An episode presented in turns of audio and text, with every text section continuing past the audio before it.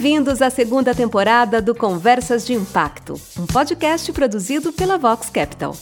Nesta temporada, convidamos líderes do ecossistema de Venture Capital, gestão de impacto e do mercado financeiro para compartilhar seu conhecimento e suas visões sobre o futuro do investimento de impacto.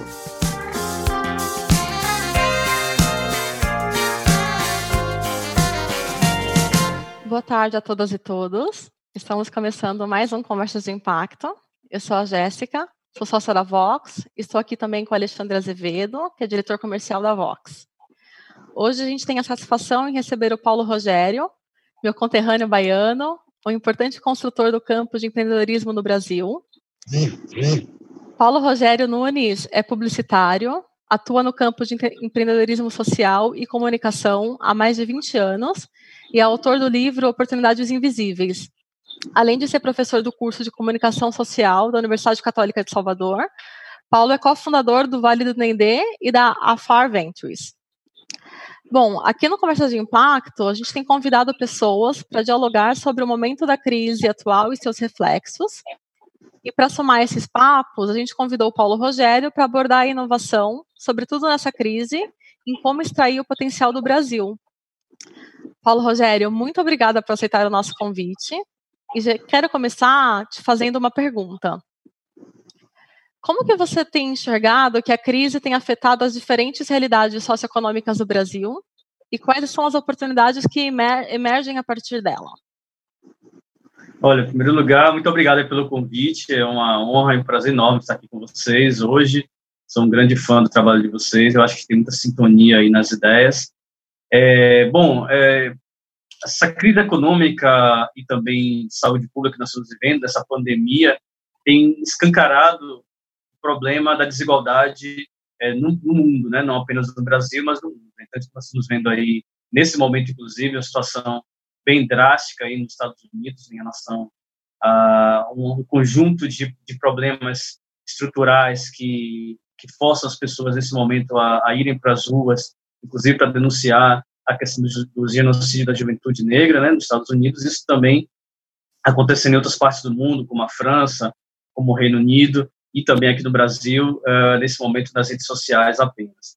É, além dessa questão, que é a questão sobre tudo que aconteceu aí do, da última semana, né, que estamos gravando aqui é, no início de junho de 2020, mas o, o, problema é que a, a, própria pandemia, né, ela, ela atinge de maneira diferente grupos sociais diferentes. Nós estamos vendo aí, é, por dados e estatísticas, que as populações mais vulneráveis, né, é, elas têm, uma, têm tido a consequência maior em cima delas em relação a, ao problema de saúde pública. Então, são populações que já tinham problemas de um uma densidade muito grande né, em suas, suas regiões de moradia, né, nas favelas aqui do Brasil, nas, nas shantytowns, é, que tem na África do Sul, na, nos guetos e nos projects dos Estados Unidos. Então, essas populações são mais vulnerabilizadas também por problemas históricos de saúde, né, pré-existente, diabetes, pressão alta e uma série de outras uh, de outros problemas que juntando a o, COVID-19, a questão de saúde pública e a desigualdade estrutural faz com que a gente esteja num momento muito delicado e muito problemático é, no sentido de um horizonte é, de melhorias, né? Então, isso vai exigir muito mais de nós, políticas públicas, né, do nosso Estado, dos nossos Estados, né, dos países, políticas públicas pensando nesse público, vai exigir do setor privado, é, vamos dizer assim, um entendimento mais urgente dessa questão, né, para o um investimento social estratégico, e vai exigir da sociedade civil, vai exigir dela uma maior organização e um maior uma maior articulação para enfrentar esse problema. Tive o prazer de te conhecer há cerca de, não vou recordar exatamente se foram três anos e meio ou quatro anos atrás, uhum. quando você, é, juntamente com a outra pessoa, entraram lá no escritório com a ideia do Vale do Dendê. Uma Sim. ideia sensacional. Eu também, como de Salvador, como baiano, fiquei muito entusiasmado com a ideia. E eu sei que o seu background ele, ele, ele perpassa não só pela sua visão, obviamente, do Brasil, mas também pela sua uhum. vivência no exterior, pela, pela, pelas suas passagens por grandes e pelas maiores universidades do mundo. é, essa pluralidade, esse momento que a gente está vivendo, também coloca o Brasil numa posição diferenciada, na minha opinião. Queria ouvir você. É, é, existe uma ideia e, e, uma, e uma sensibilidade de que a gente poderia utilizar essa pluralidade e utilizar todo esse arcabouço histórico e tudo que a gente tem no Brasil para poder sair mais forte dessa. O que você acha? É, como é que você enxerga isso? Como é que você aborda esse tema? Então, muito boa pergunta. Eu sempre digo que o Brasil é um país que aproveita muito pouco seu potencial e não se conhece, né? O Brasil não conhece o Brasil, a frase clássica. E nesse sentido, a gente perde muita oportunidade de, de, de resolver nossos problemas internos e ser um player global, como é, como tem, tem, temos tudo para ser, né? Para sermos um player global. Estamos falando aí de um país que tem dimensões continentais, com a população interna né, de mais de 200 milhões, 219 milhões de pessoas, então uma população grande, com recursos naturais, é, com uma, uma vegetação é, única, tudo que se planta dá nesse país, né, de maneira geral. E a gente tem ainda no topo disso tudo um povo muito criativo, né? Você como baiano, você Jéssica também como baiano sabe muito bem de como a gente tem esse esse, esse DNA criativo no Brasil e, e, isso faz com que a gente que seja diferencial. Então, quando a gente propôs a criação da Vale do Dendê, né, da aceleradora Vale do Dendê, e, e, em 2016, era justamente isso, pensar é, em Salvador, pensar na Bahia como um polo criativo global, internacional. Eu sempre falo também que existem poucos lugares no mundo, principalmente nas Américas, que se parecem com o Salvador e com a Bahia, né? Tem cidades, são cidades que têm uma característica muito forte da cultura africana, que é uma das culturas mais inovadoras do planeta, né? Onde veio, em termos globais, o jazz, né? Onde tem a contribuição africana para a matemática, para a ciência, para a cultura, é, o que os africanos deram de presente para a humanidade, e isso vindo para a diáspora também. Uh, e aqui no Brasil não é diferente, né? O que nós produzimos historicamente com a capoeira, com, com os próprios samba, né? Tudo que o Brasil é conhecido no mundo veio dessa cultura afro e, e, e muito dela é, com a base na, na Bahia, que foi é o primeiro, a Salvador, a primeira capital do Brasil, a que mais durou como capital. É, o problema é que a gente não entende isso realmente como tem uma mania, uma tendência no Brasil de concentrar muitas coisas, né, e de concentrar de diversas formas. Concentrar geograficamente, então, as decisões econômicas do Brasil são concentradas praticamente no sudeste brasileiro, particularmente em São Paulo, e, e mais especialmente em uma região de São Paulo. É, você tem, do ponto de vista étnico-racial, uh, uma pouca diversidade nos, nos, nas posições de decisão no Brasil, então, se a gente olhar aí os, os cargos de CEOs e vice-presidentes e de gestão até média das grandes corporações brasileiras e multinacionais, vai ser muito raro de você encontrar uma pessoa negra. Tem estatísticas aí do Etos que falam de menos de 5%, né, e de mulheres negras menos de 1%, que é algo que deveria ser um motivo de um escândalo nacional.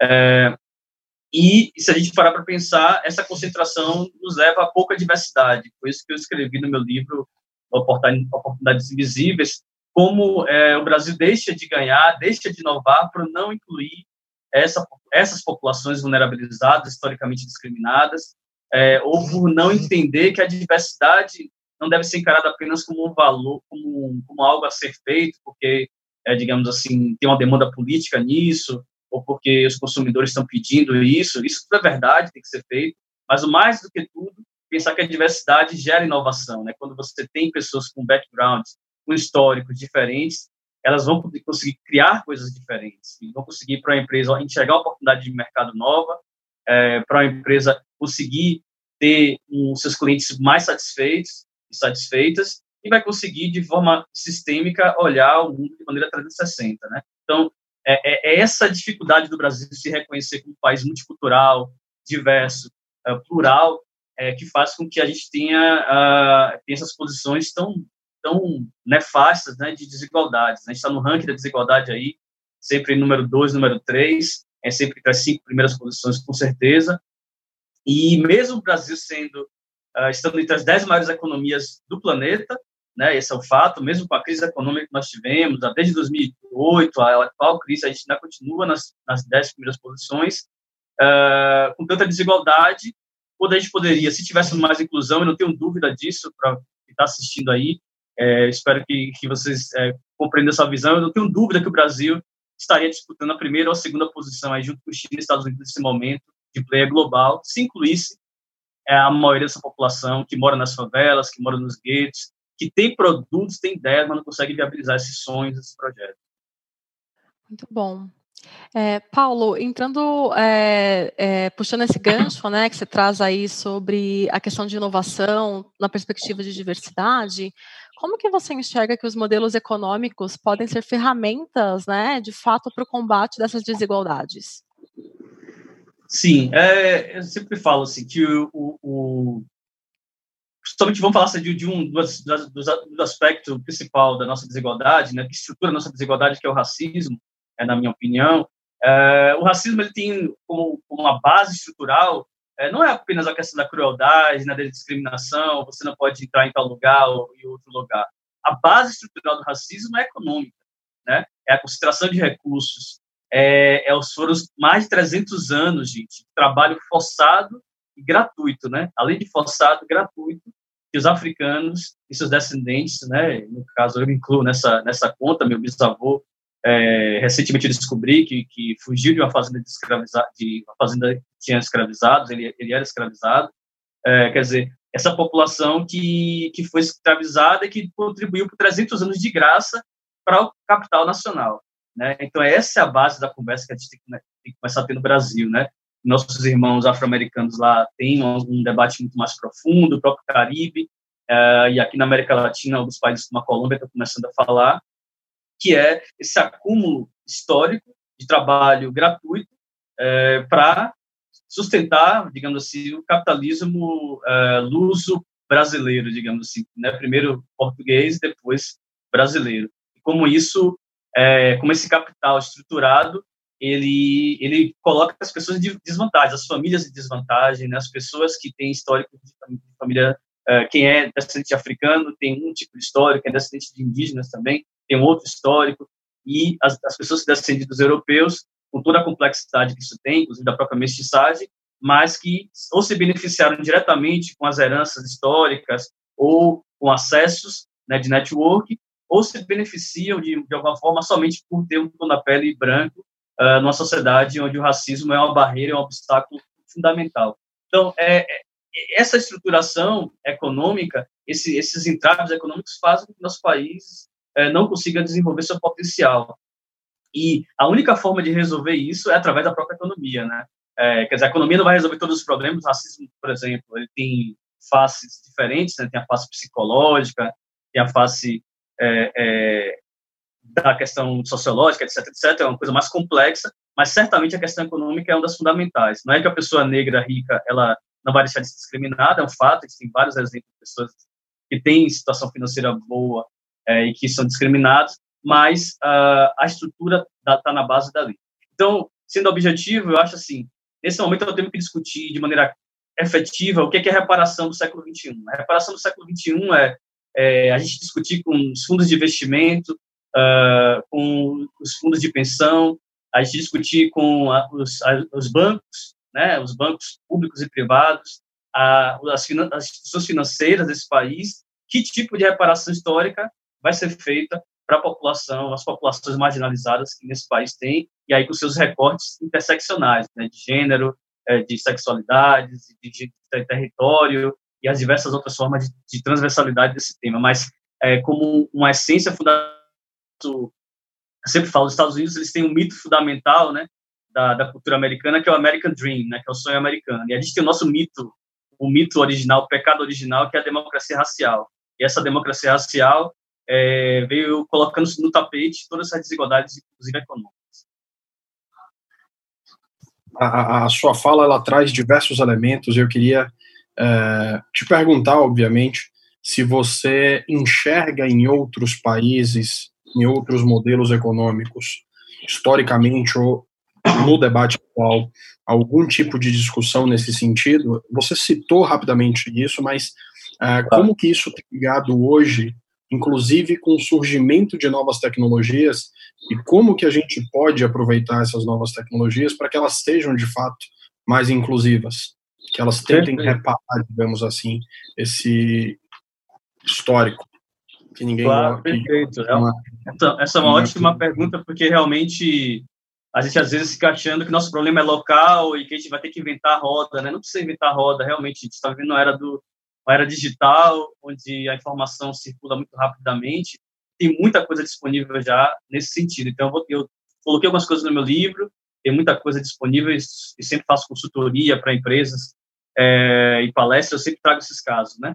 Mas vamos lá. Então assim, vamos pegar primeiro é, fora um pouco da lógica tradicional, a gente olha sempre os Estados Unidos como principal player disso, e é verdade, mas eu quero primeiro falar de outros países. Então, a gente tem países como o Canadá, que, por histórico que a gente já conhece, né, que é muito parecido com os históricos da América Latina, também marginalizou as populações indígenas é, e também teve escravidão, mas eles conseguiram recriar algumas políticas através de uma ideia do multiculturalismo, né?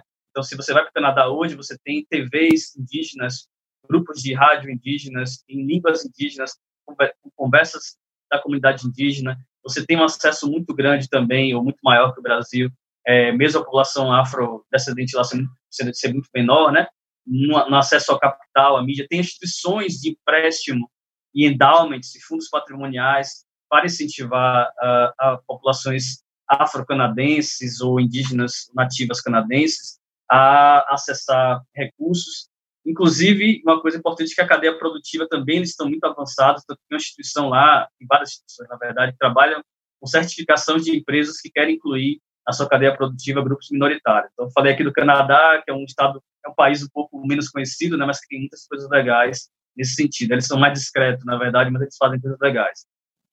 Aí você tem no Reino Unido, é, obviamente, um, ali um grande poço multicultural, né, uma grande grande comunidade multicultural, né, junto com os Estados Unidos aí, Reino Unido, somente Londres e Nova York, a cidade mais multicultural do mundo. Eles têm uma série de políticas também públicas e também do setor privado para para a inclusão de grupos socialmente excluídos dentro do setor financeiro, né, desde cooperativas de crédito a, a linhas de crédito dos bancos tradicionais. Aí eu vou fazer outro, vou fazer fazendo um ciclo aqui, né, vindo agora para a África do Sul, uh, aqui que é o nosso irmão de de hemisfério sul, né, essa relação sul-sul. A África do Sul também, que tem um passado muito parecido com o nosso, né, na verdade, historicamente se parece muito por, conta da, da opressão racial, né, um dos poucos países africanos que tem essa multiculturalidade, né, a maioria dos países africanos tem outros problemas mais étnicos, não do racismo necessariamente, mas do colonialismo. Mas a África do Sul, desde 94, né, no final da transição, do final do apartheid, com a eleição de Mandela, eles criaram lá uma lei muito legal que é a BEE, né, o, Black Economic Black Economic Empowerment, que é uma lei que precisamente cria mecanismos institucionais e públicos para a inclusão das populações uh, africanas, né, negras dentro da economia.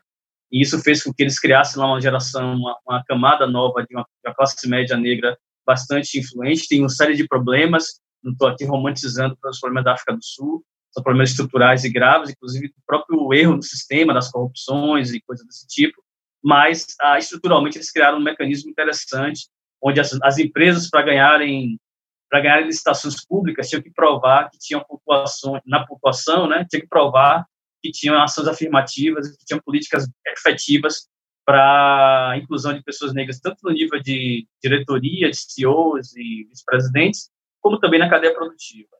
Então, é uma lei aí que tiver interesse em procurar. Eles atualizaram depois para incluir mais a população rural, mais uma vez para também eliminar os mecanismos de fraude que acontece em qualquer política pública no mundo.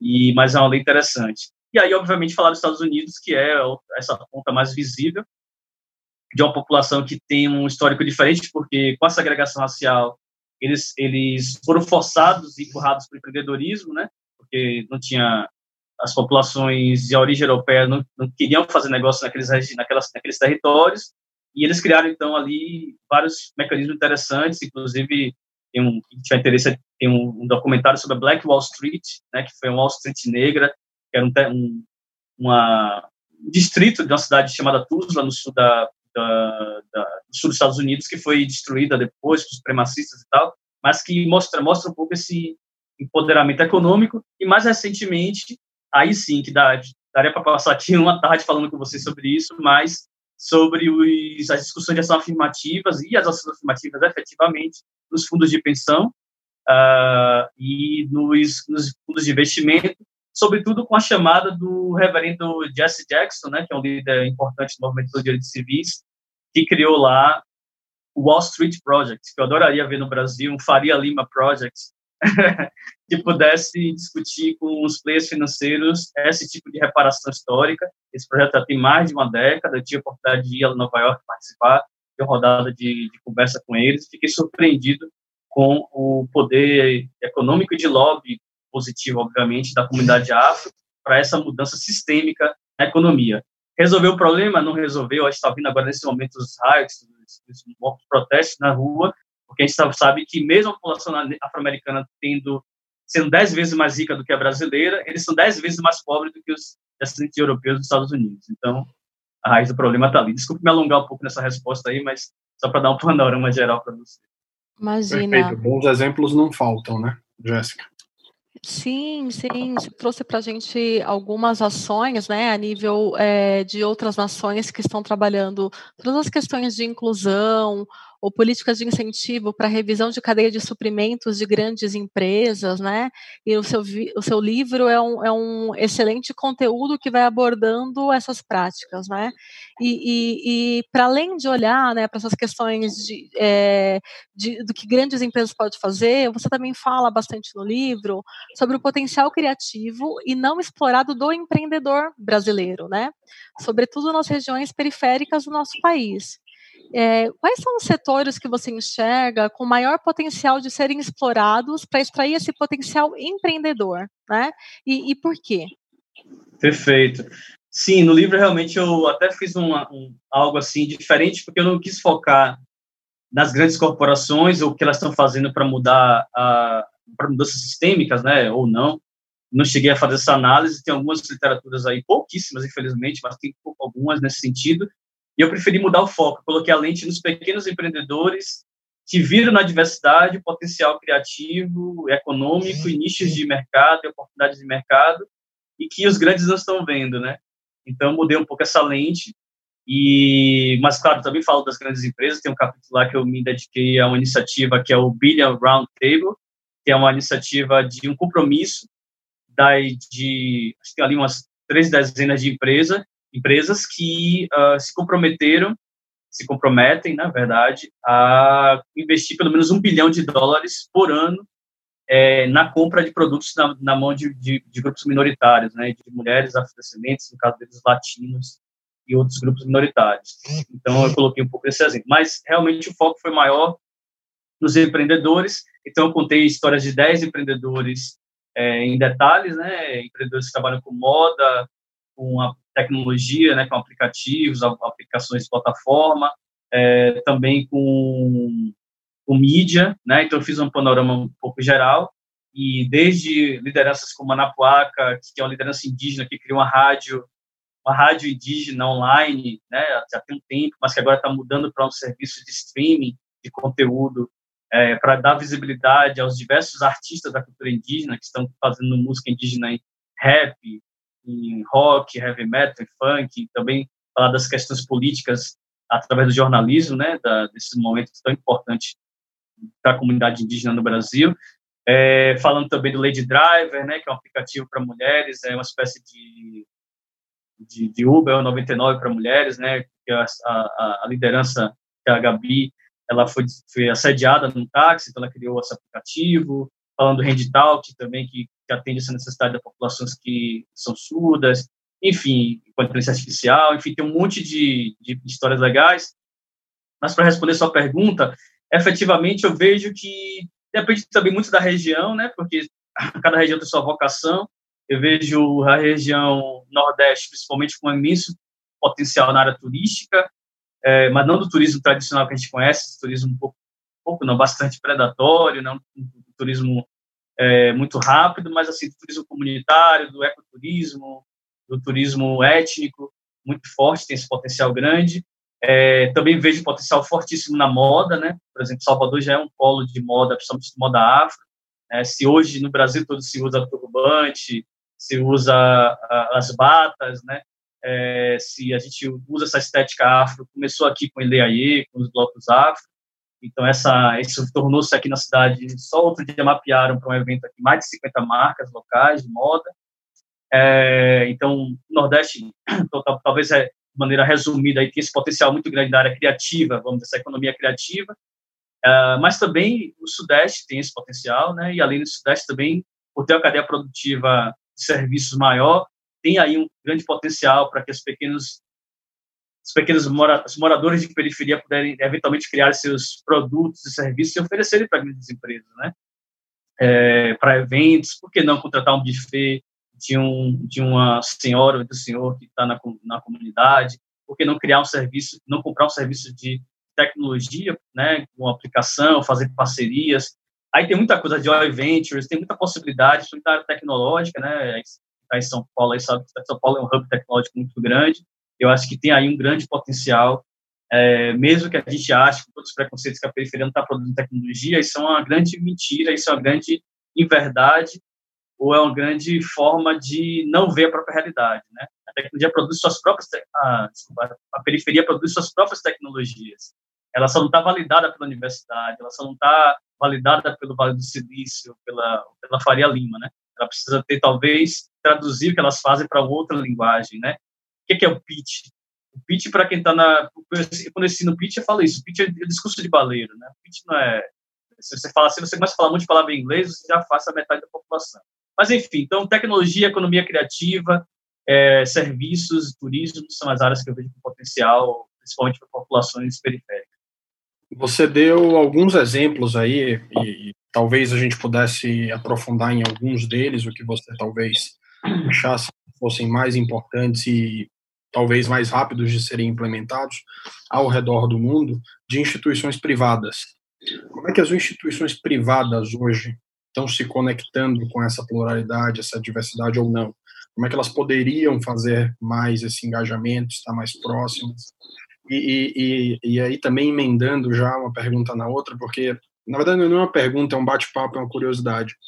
É, eu sei que existem vários desafios para a gente implementar isso.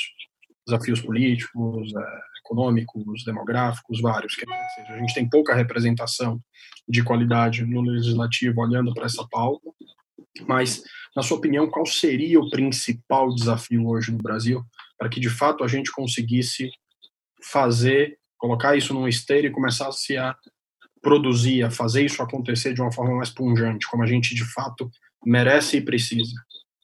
Sim. Olha, veja assim, tem um tem uns três setores, principalmente vou analisar os três setores aqui rapidamente, né? Obviamente precisa de uma conversa maior, mas é, o setor público, né, como a gente já conhece, no setor público falta muito gestão, falta muita inovação, falta muita liderança um propósito, liderança que realmente tem um projeto de nação, né? A gente não está vendo de nenhuma forma isso nesse momento. É, e, e aí falta também o diálogo com o setor privado para levar soluções, é, seja de, de parcerias públicas-privadas ou de parcerias estratégicas, é, mas de uma forma respeitosa, de uma forma a somar, contribuir com as políticas públicas, né? Muito se fala, às vezes é uma falácia muito grande de que os países que estão que dão certo economicamente são os países que menos investem, que o Estado menos investe. Isso é uma grande falácia, né? A gente sabe que as nações que que hoje são referência econômica tiveram grande investimento público, inclusive os Estados Unidos, né?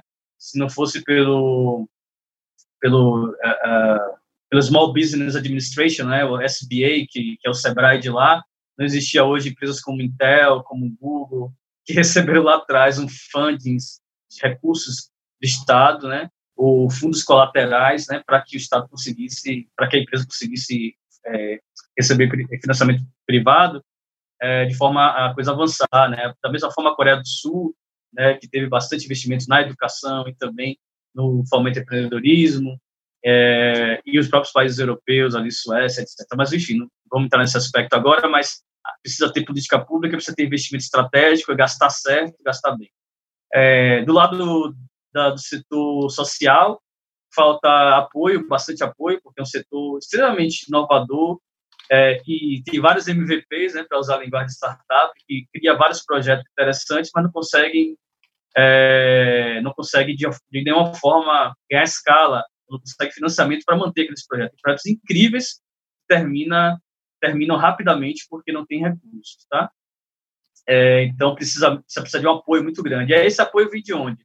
Vem do financiamento público, do terceiro setor, esse marco civil, do marco das startups, desculpa, do marco das organizações sociais, né, que tem um novo marco agora, que é interessante, precisa aprofundar isso, e precisa também vir dos doadores individuais. A gente precisa ter uma cultura de doação no Brasil é muito limitada, né, de a gente apoiar iniciativas sociais. É, e também pensar nos endowments, nos fundos patrimoniais, né, para essas organizações, as organizações sociais, né, para as ONGs. É, não dá para essas ONGs quererem sobreviver apenas de projeto em projeto, isso é muito limitado. Bom, é uma discussão complexa também que a gente pode aprofundar em outro momento. Agora, o setor privado é a grande, é a grande mola propulsora disso tudo, né, porque não tem Estado com recursos se não tem produção, geração de, de riqueza, né, não tem gente pagando imposto né? E ao mesmo tempo o terceiro setor depende muito das doações privadas. É, e esse setor privado precisa ser responsável. E ao meu ver, ele como uma carreta, a carreta, né, como a, um direcionador do desenvolvimento de qualquer nação, aqui no Brasil está deixando muito a desejar, porque ele tem uma visão muito limitada, na minha opinião. É, ela tem uma visão muito egocêntrica, né, onde o lucro vem em primeiro lugar, onde a acumulação sem nenhum tipo de limites vem em primeiro lugar, onde as famílias que têm muitos recursos às vezes não entendem seu papel no mundo, né? Então, é, precisamos discutir o papel do setor privado, né? Aí tem discussões complexas, taxação de fortuna, de, de, de, de facilitação para doação, de, né, para que essas pessoas, essas fortunas sejam doadas. A gente olha para os Estados Unidos aí, pessoas que têm doando metade de sua fortuna para causas sociais. Aqui no Brasil é muito raro a gente ver isso. Uh, e mais que tudo, assim, o, terceiro, o setor privado precisa entender que ele não está descolado da sociedade, né? Ele faz parte do problema e da, e da solução, né? Se ele não se pressupõe a liderar esse processo, ele está alimentando a violência, ele está alimentando a exclusão, que vai ser contra ele mesmo. É uma questão de inteligência, né? Então, se você não apoia essas comunidades, não dá estrutura, essa comunidade vai, vai, vai se revoltar com o que está acontecendo agora nos Estados Unidos, queimar coisas e e a própria violência sistêmica do dia a dia, que não é essa violência só do imóvel, né? Mas a violência do dia a dia, dos assassinatos, da morte, das, das facções, isso vem tudo da consequência da falta de liderança do setor privado. Muito bom. É, puxando o papo agora para a tecnologia, né? A gente sabe, defende bastante, inclusive na indústria né, de investimento de impacto, que a tecnologia ela pode ser uma grande ferramenta né, de redução de desigualdades aí é, é, desde que ela seja utilizada também para o bem, né, para esse aumento aí dos acessos, que tenha isso como propósito. Porque no outro lado da moeda, a tecnologia também pode vir para ser um é, que afaste ainda mais, né, os parâmetros de igualdade aí entre as pessoas. E agora, vivendo nessa crise, né, a gente percebe que houve uma aceleração muito grande de realidades baseadas nessas interações virtuais, né, e uso ainda mais massivo dessas tecnologias. Eu queria, é, até antes de fazer a pergunta, eu colocar uma coisa que eu tenho refletido bastante, que quando a gente fala sobre educação, por exemplo, né? Então, a tecnologia hoje, num contexto onde as interações precisam ser virtuais, ela pode ser um grande, é, uma grande ferramenta que favorece educação. Só que ela tem que estar vinculado aí também, né, com, com conhecendo as realidades da população brasileira e quem que de fato acessa, consegue acessar essas, essas tecnologias, visto aí todas as polêmicas é, discutidas em torno do, do Enem, por exemplo, né? A mesma coisa a gente pode fazer o paralelo para a saúde. Então, eu queria ouvir um pouquinho de você, o que, que você entende que a gente deveria se atentar para que essas tecnologias que estão emergindo sejam de fato inclusivas e não mais exclusivas? Perfeito, uma ótima pergunta. É, me sinto muito contemplado por que você fala aí, até porque eu, eu tenho um, um, background também, um histórico nessa área de tecnologia. Minha primeira profissão, na verdade, foi de programador, né? Estava começando a internet comercial no Brasil, no finalzinho de 90, início de 2000, já entregando minha idade. e, e, foi muito bacana uh, porque eu vi essa transição de uma tecnologia que era muito restrita, ainda, ainda mais do que hoje, obviamente, estou falando no início, final de 99, 2000, ali estava começando a primeira bolha de, das ponto .coms, como chamava na época, vale do, não tinha nem esse nome de Vale do Silício ainda tão forte, e isso foi crescendo de maneira quase que exponencial até chegar esse momento que a gente está aqui fazendo uma, uma videoconferência, uma live, cada um em um canto do, do Brasil, e transmitindo para o mundo todo, né? E isso é magnífico, isso é incrível, isso vai ajudar muito, vai se aprofundar muito, né? Em áreas como você falou, saúde, telemedicina, uh, na questão da educação, né? Com ensino à distância, que é uma coisa que já se fala há muito tempo, mas que hoje já é uma realidade, que vai ser mais ainda. A gente está vendo aí tendências grandes aí de realidade virtual, é, para, por exemplo, museus e visitas de próprio turismo, né? De você compra de, sei lá, de apartamentos, você pode fazer tudo isso virtualmente primeiro, né, e tal, e realidade aumentada também, até nos protestos agora do Black Lives Matter, que estava usando realidade aumentada para fazer manifestações, enfim. Aí tem um campo maravilhoso que eu sou empolgado, adoro turismo, adoro tecnologia, sou grande fã mesmo. Mas tem outro lado que você falou, o outro lado disso, dessa moeda é, é realmente pensar nas consequências disso e se estamos todos preparados, né? Temos população, você estava conversando com um amigo e estava falando, né? A gente está empurrando a pessoa do 1.0 para o 4.0 sem nem perguntar se ela quer fazer isso, nem se dá ferramenta mínima para ela fazer isso, né? Então, o que você falou, né? Quer dizer, ensino à distância não é a realidade ainda se você não tem pessoas com, com smartphone, com computador, é, com banda larga, né? Com celulares é, com 4G, né?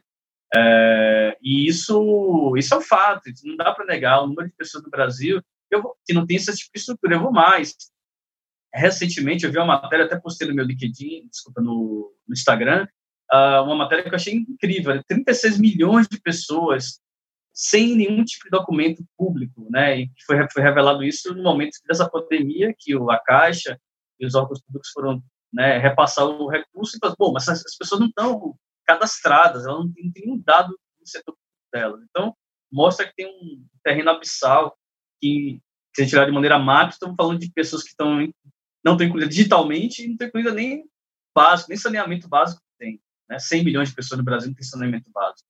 Então, esse, esse é o grande dilema. Né? Além disso, tem o dilema ético dessa, dessa nova fronteira da sociedade 4.0, estou falando da 5.0, que é a, a questão de a, até onde, qual o limite dessas tecnologias, né, de reconhecimento facial.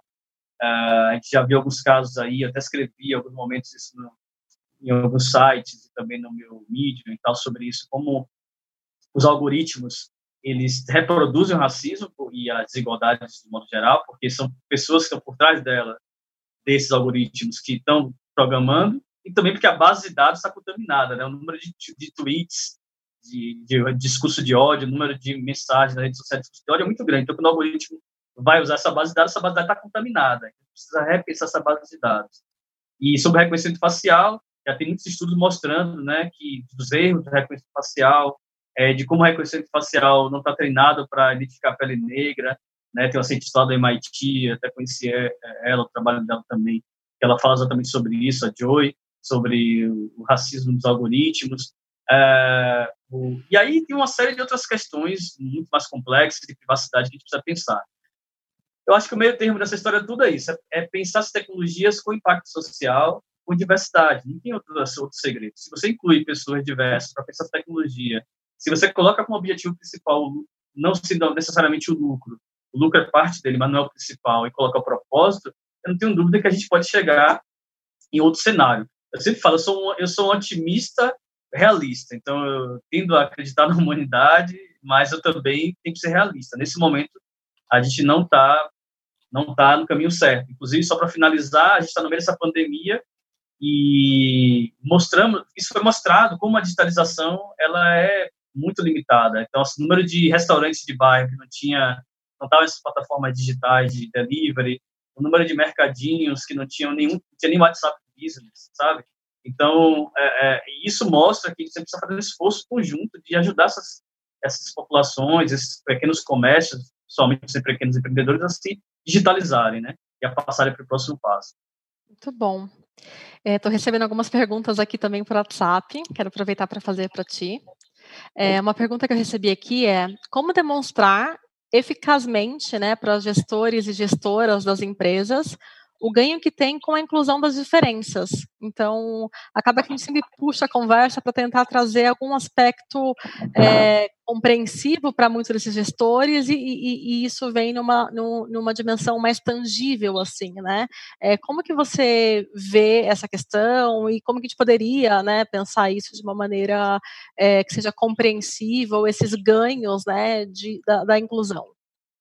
Sim, Olha, ao meu ver, assim, tem primeiro, primeiro passo, é que essa discussão agora recente do, do Black Tuesday, né, que foi um dia importante aí que todo mundo postou nas redes sociais, muita gente falou assim, caramba, o básico é reconhecer o problema. Primeiro momento, a fase 1 é o básico, é o primário.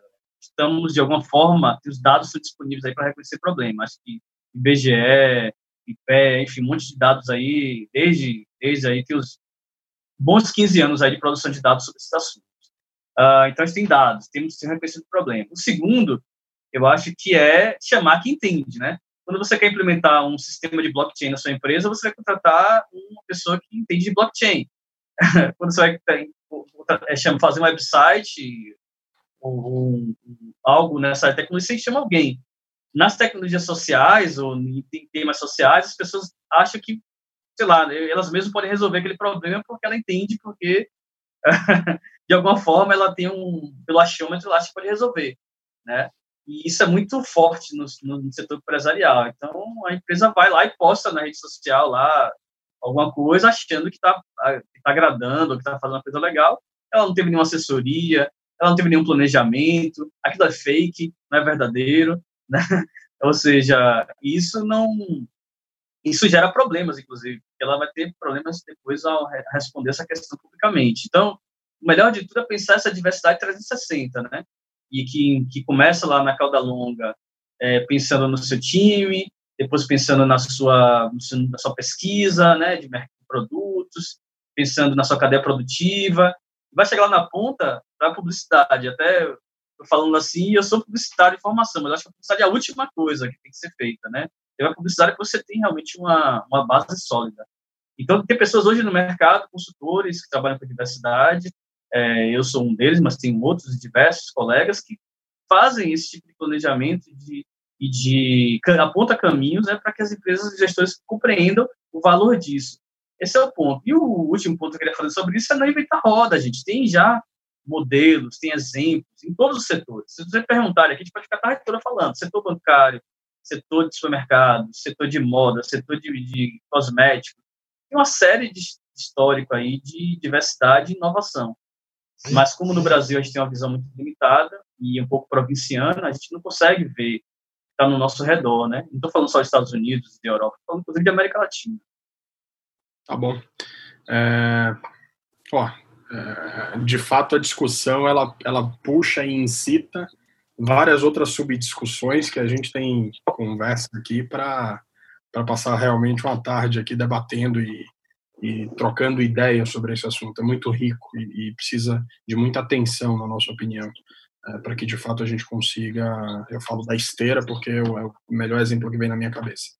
É, diante do atual cenário, Paulo, e aí pensando, obviamente, nesta pandemia, em todos esses desafios, esses acontecimentos recentes que a gente tem visto ao redor do mundo, que valores você deseja que esse momento, que essa crise, digamos assim, uh, nos ensine para a gente seguir um futuro com mais inclusão, com mais equidade, uh, olhando mais para esses temas de forma mais sistêmica, mais profissional, digamos assim. Perfeito. É, eu penso que essa pandemia ela, ela acelerou vários processos na, nas nossas vidas de maneira muito negativa, né, de maneira negativa, é triste. É, a gente já falou que sobre tecnologia, não tem não tenho dúvida que vai acelerar vários processos aí, do, desde o home office, a educação digital, a fintechs e tudo isso. Então, essa pandemia está empurrando. É, eu espero que um efeito colateral positivo seja a, a gente ser empurrados para a cultura da solidariedade, a cultura da empatia e a cultura da, do impacto social, né, digamos assim.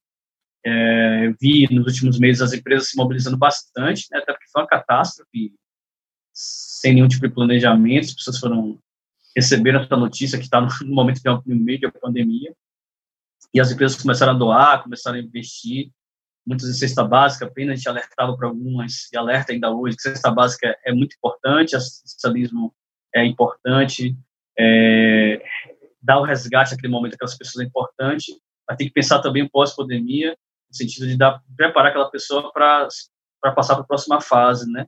É, porque senão você termina mantendo aquele sistema de, de assistencialismo. Não, eu quero não, não, não confundo o que eu quero dizer, né? Não é que a ideia de dar, dar o peixe para pescar, não estou falando isso, não. Estou falando que é, é, a ideia de você garantir que aquela pessoa passe aquele processo de maneira é, estável e que passa e possa ir para o próximo passo, né? É, e, e, quando você, por exemplo, se você só entrega a cesta básica, você termina quebrando o mercadinho do bairro, né?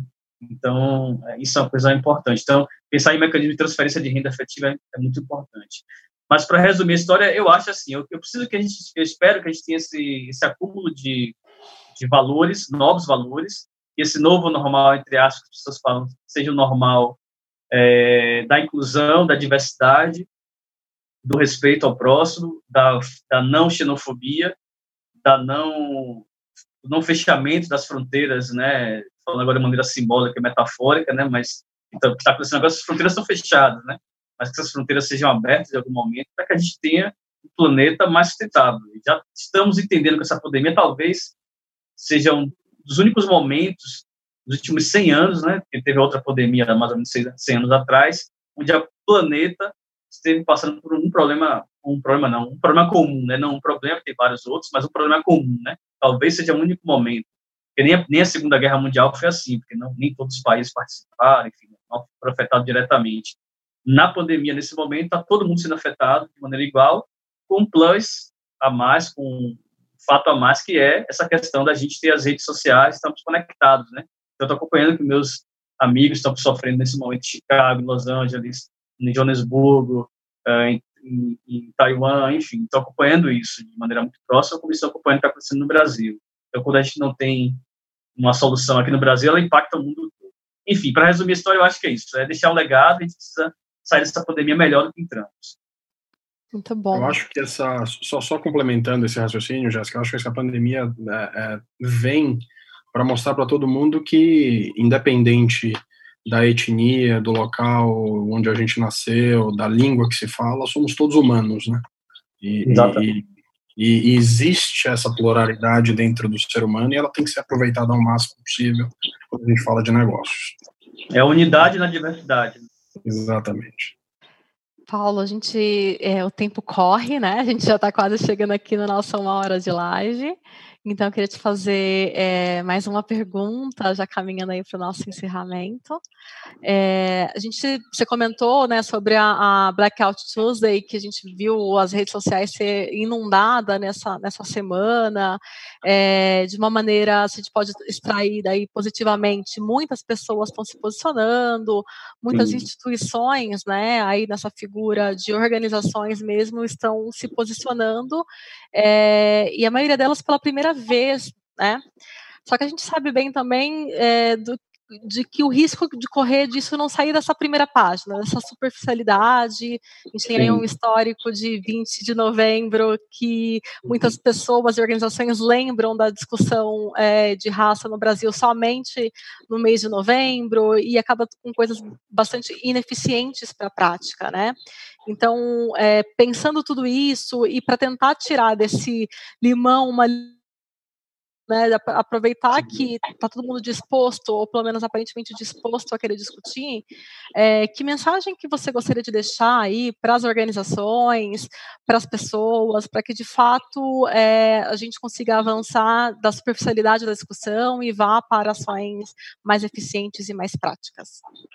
Legal. Eu até por, por, conta dessa, desse processo aí da Black Lives Matter, Black Tuesday, Vidas Negras Importam, eu escrevi um artigo que deve estar saindo aí, na verdade, só foi publicado hoje na revista Exame, o digital deve sair na impresso também, exatamente falando sobre isso, né, quer dizer, o, é, esse é um momento histórico único, a gente está vivendo uma, certa, uma espécie de primavera negra global, onde muita gente está nas ruas, né, quem pode estar tá nas ruas, outras pessoas é, não sei o que vai acontecer no Brasil, provavelmente também as ruas vão ser ocupadas, mas nesse momento estão em casa, por questões, inclusive, sistêmicas, né, de outras discussões sobre democracia e medos e, e outras questões, mas o fato é que, pelo menos nas redes sociais, houve uma movimentação muito grande, é, porque, sobretudo, as celebridades globais, empresas como Nike, Adidas, Netflix, Disney, Paramount, todas elas se posicionaram, Jim Barris, com posicionamento, aliás, Jim Barris, quem tiver a oportunidade de dar uma entrada na página dele, sendo posicionamento histórico, cobrando reparação histórica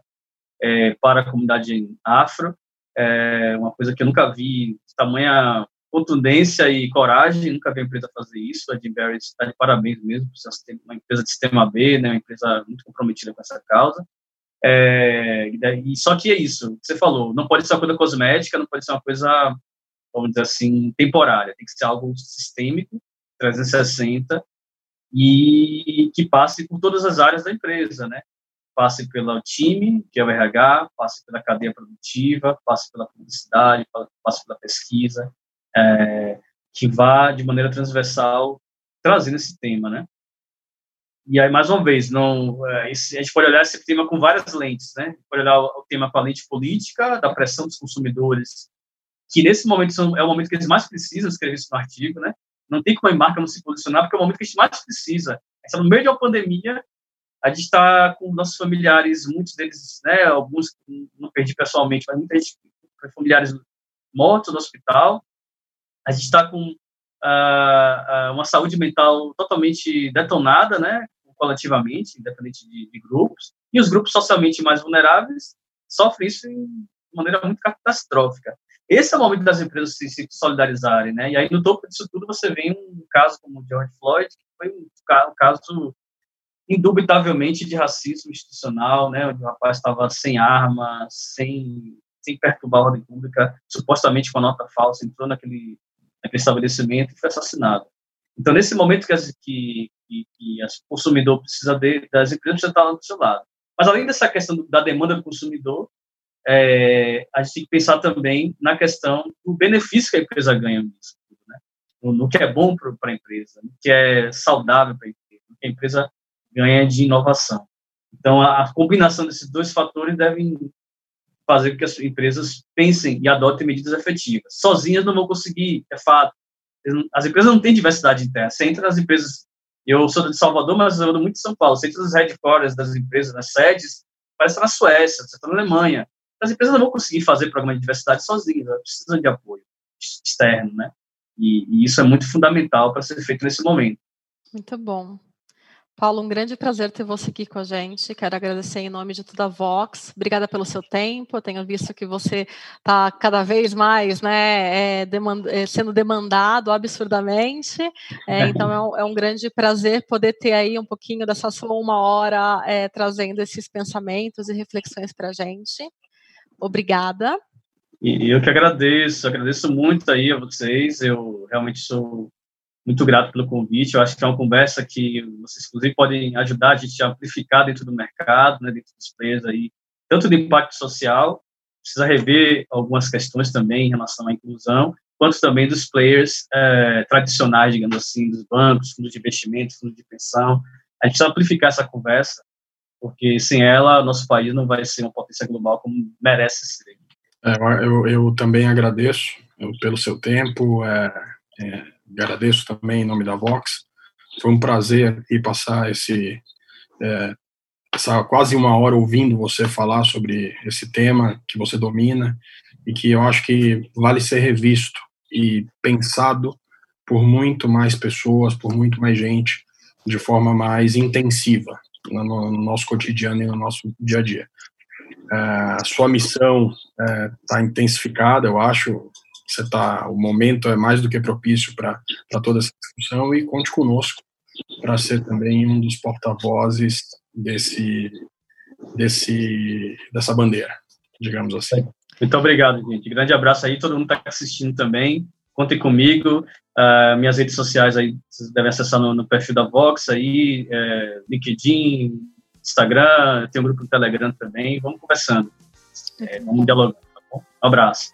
Quero agradecer a todos que estiveram aí acompanhando Conversas de Impacto. Esse episódio vai estar salvo é, também no YouTube. A gente segue puxando mais conversas como essa para ajudar a refletirmos sobre o que é então esse novo normal que a gente tem falado tanto. Um abraço e boa tarde para todos.